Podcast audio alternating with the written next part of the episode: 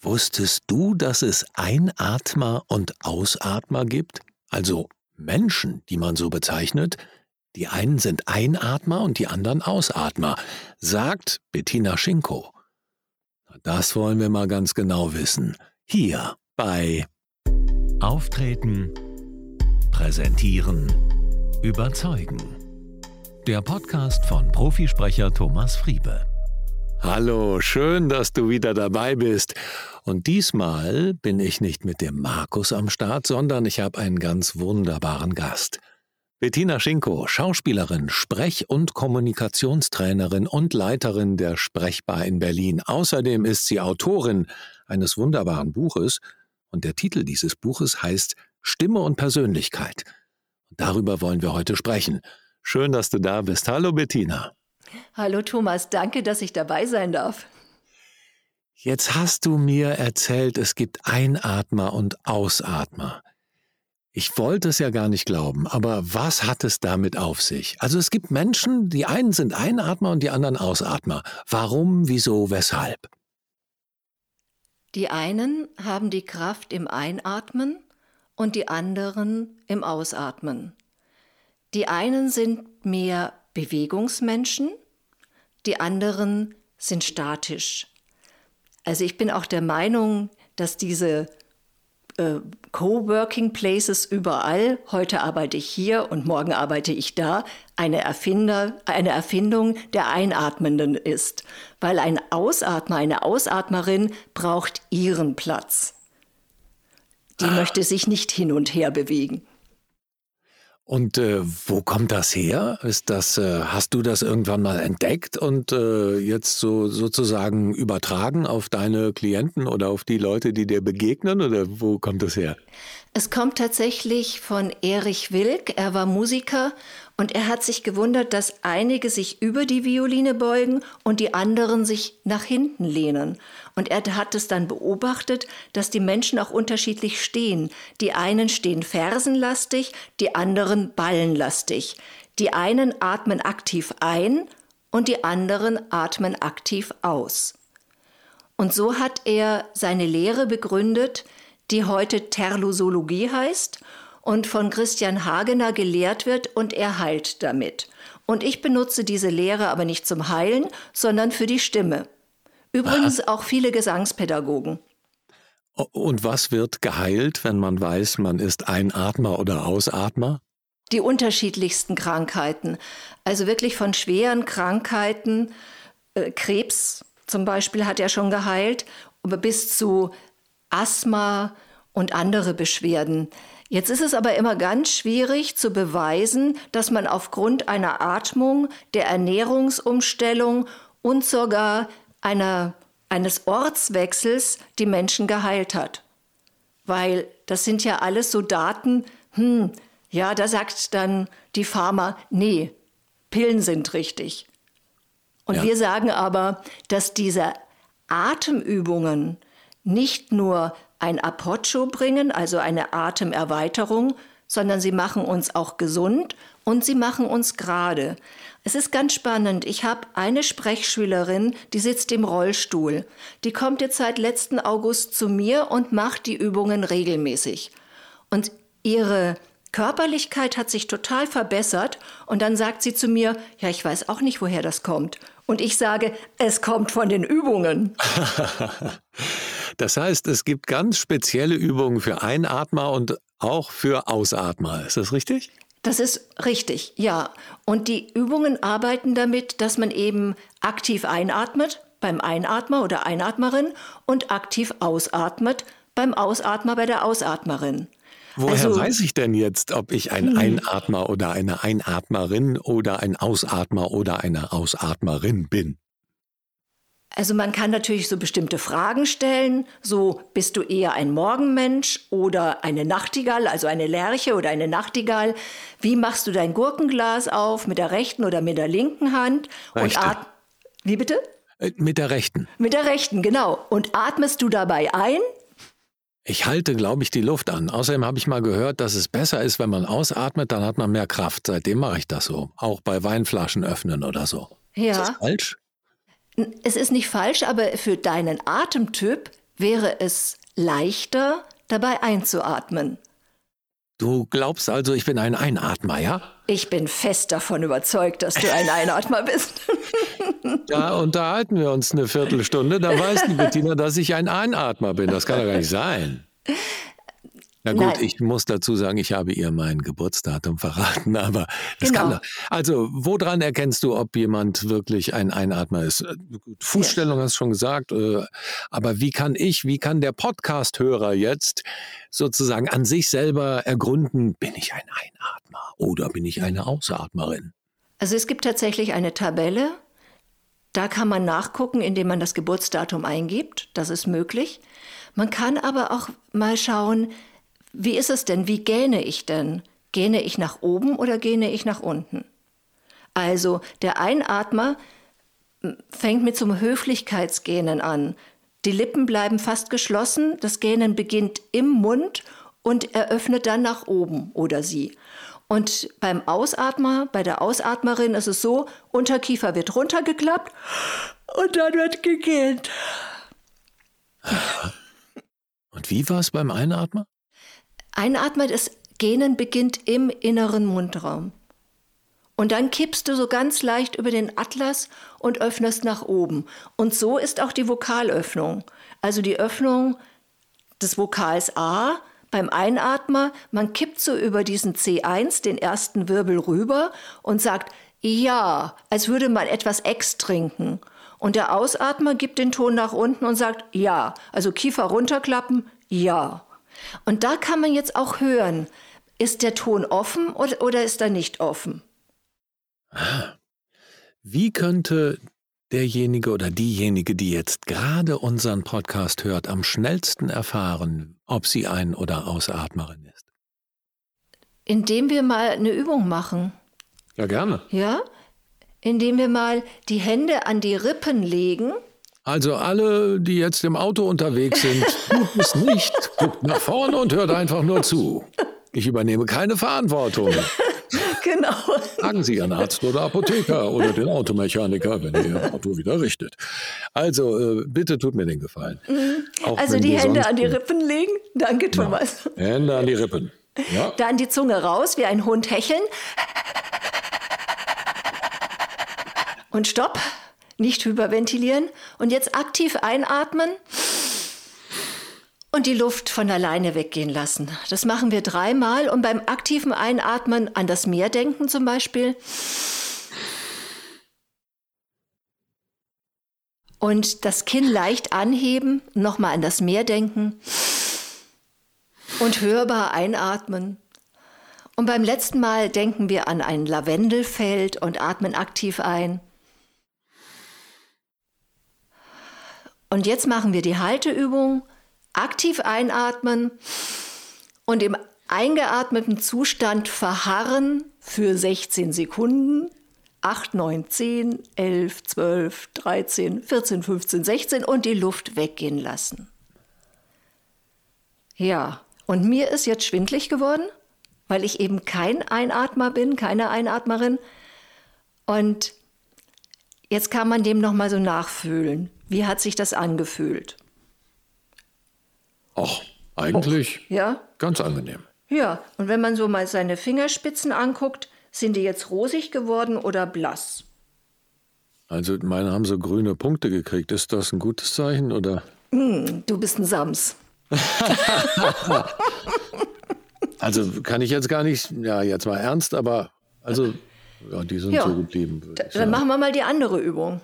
Ja. Hm? Für die Ausatmenden. Also das war jetzt die Übung für die Einatmer, ja?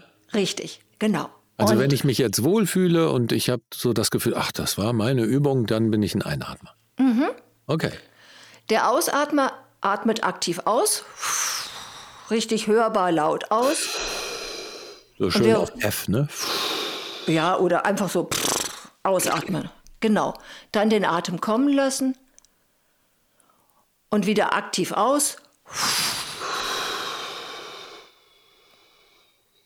und Zeit lassen, den Atem kommen lassen, unhörbar, der Atem fällt ein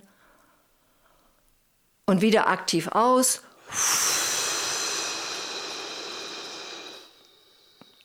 und Zeit lassen. Der Atem kommt zu, zu einem. Und jetzt aktiv ausatmen. Wir gehen in die Halteübung.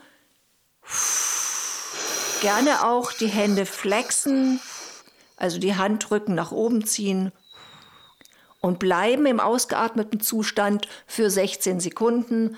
8, 9, 10, 11, 12, 13, 14, 15, 16. Entspannen.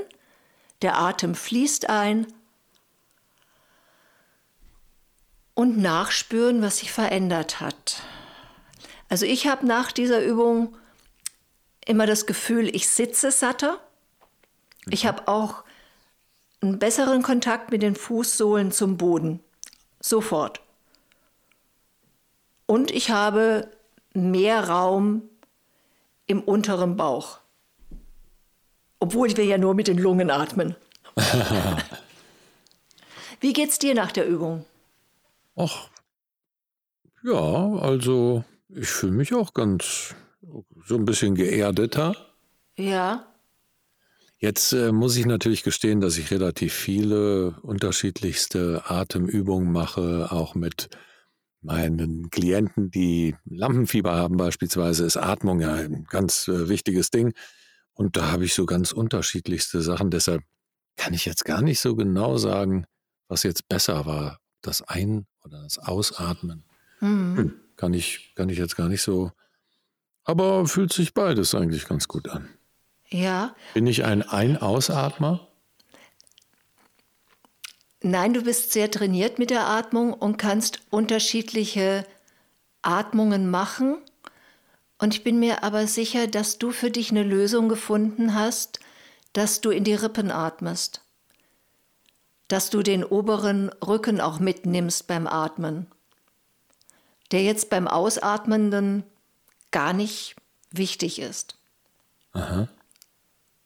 Also beim Ausatmen ist wirklich dieses tief in den Bauch atmen. Ausatmer machen dann gerne auch mal den Gürtel auf, damit sie da mehr Platz haben am Bauch.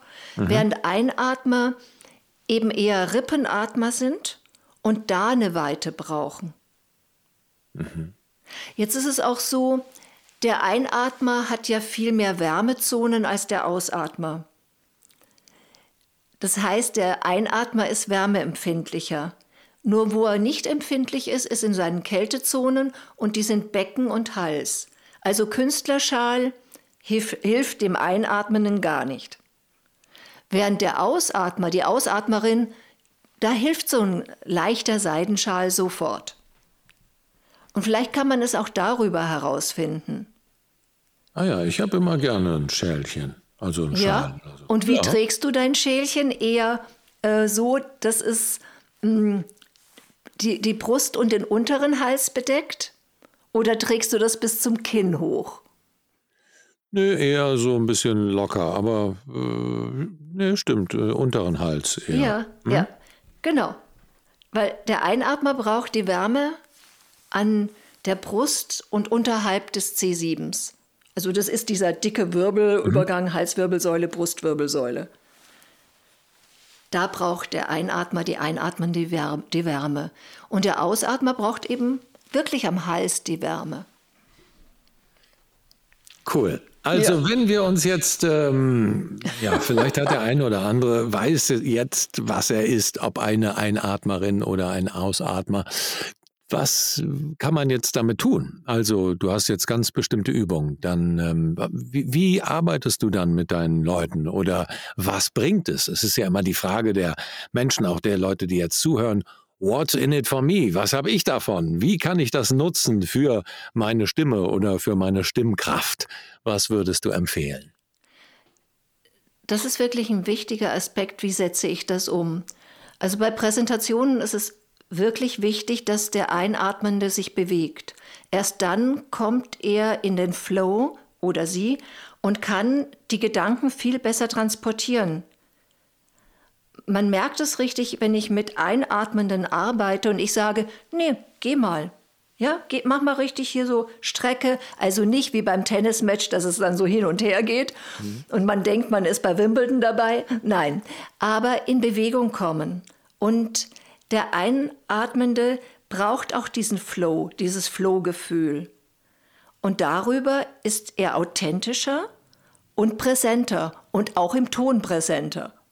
Also die Bewegung hilft immer. Und ich sage auch, wenn es jetzt so ein Online-Meeting ist und man kann sich nicht bewegen, dann nimm zumindest die Hände mit, damit die Stimme transportiert wird durch die Geste. Mhm. Und das macht eine Lebendigkeit. Und der Ausatmer braucht wirklich so die Vorstellung, ich bin der Fels in der Brandung, ich bin der Baum, der Wurzeln schlägt, ich bleibe stehen. Hm. Fürs Mikro würde ich jetzt sagen, hilft eine Geste auch dem Ausatmer, aber es ist ganz wichtig, dass er mit den Füßen oder sie mit den Füßen geerdet ist. Also nichts ist schlimmer, als wenn man zum Beispiel die Beine übereinander schlägt und die Fußsohlen keinen Kontakt mehr zum Boden haben. Gerade beim Ausatmer, bei der Ausatmerin. Mhm. Wie arbeite ich? Ich arbeite zum Beispiel bei den Einatmenden nicht über Bilder zu memorieren, weil das hilft nicht. Der Ausatmer kann sehr gut über Bilder sich das merken. Beim Einatmer mache ich dann eher so Körperanker oder über Rhythmus. Das ist auch ein großer Unterschied. Es gibt ganz viele Unterschiede zwischen Einatmenden und Ausatmenden. Das Wichtigste ist der Ton, dass der Einatmer, die Einatmerin sich vorstellen stellt, der Ton ist bereits im Raum und ich verbinde mich mit diesem Ton. Ich ziehe den Ton zu mir. Dann mache ich auch Übungen, wo man sich wirklich vorstellt, oben in der Zimmerdeckenecke sitzt der Ton und ich ziehe ihn zu mir runter. Mit Versen wie Oben thront der Nonnenkloster oder über der Wüste düstere Gründe. Und beim Ausatmer lasse ich eben die Stimme weggeben. Unter dunklen Uferulmen. Sowas. Mhm. Habe ich deine Frage beantwortet? Ja, spannend. Du hast das ja alles auch äh, ein bisschen erklärt in deinem Buch Stimme und Persönlichkeit. Ja. Und das ist ein tolles kleines Büchlein. In 30 Minuten wissen Sie mehr. 30 Minuten für Stimme und Persönlichkeit von Bettina Schinko. Erschienen im Gabal Verlag. Und ich verlose drei von diesen schönen Büchleins. Büchleins ein schönes S dran gehängt. Und äh, ihr könnt euch gerne melden auf www.thomasfriebe.com, da ins Kontaktformular einfach reinschreiben, Bettina Schinko oder Stimme und Persönlichkeit oder ich will das Buch und dann gebt ihr eure Adresse an und dann schicke ich euch das. Die ersten drei bekommen es. Also, da freue ich mich schon sehr. Du, das ist äh, wirklich ein tolles Thema und ich finde, wir sollten noch eine Folge machen. Ähm, und dann erzählst du uns ein bisschen, was äh, Stimme und Persönlichkeit zu tun haben. Jetzt waren wir sehr auf diesem Einatmer, Ausatmer-Thema, was ich echt mhm. total spannend finde. Das äh, war mir gar nicht so geläufig. Also für mich war das äh, ganz, ganz großes Neuland. Und ich äh, befasse mich ja schon ein bisschen länger so mit Stimme und Persönlichkeit und allem Möglichen. Ähm, aber das fand ich jetzt wirklich sehr spannend. Hast du Lust, uns noch eine Folge beizustehen, liebe Bettina? Aber sehr, sehr gerne. Dann Danke würde ich jetzt an dieser Stelle mal schon mal ganz herzlichen Dank sagen dir. Wir verlinken die Infos von dir auch hier in den Show Notes und äh, ja, wie gesagt, geht gerne auf thomasfriebe.com und ja, sichert euch eines dieser Bücher. Die ersten drei bekommen eins verlost sozusagen oder first, wie heißt es so schön? First come, first serve. Also die, den letzten beißen die Hunde oder die letzte beißen die Hunde. Und ich freue mich, wenn ihr beim nächsten Mal wieder dabei seid. An dieser Stelle schon mal wirklich vielen Dank, Bettina. Und wir machen jetzt gleich weiter. Für euch alles Liebe, euer Thomas Friebe.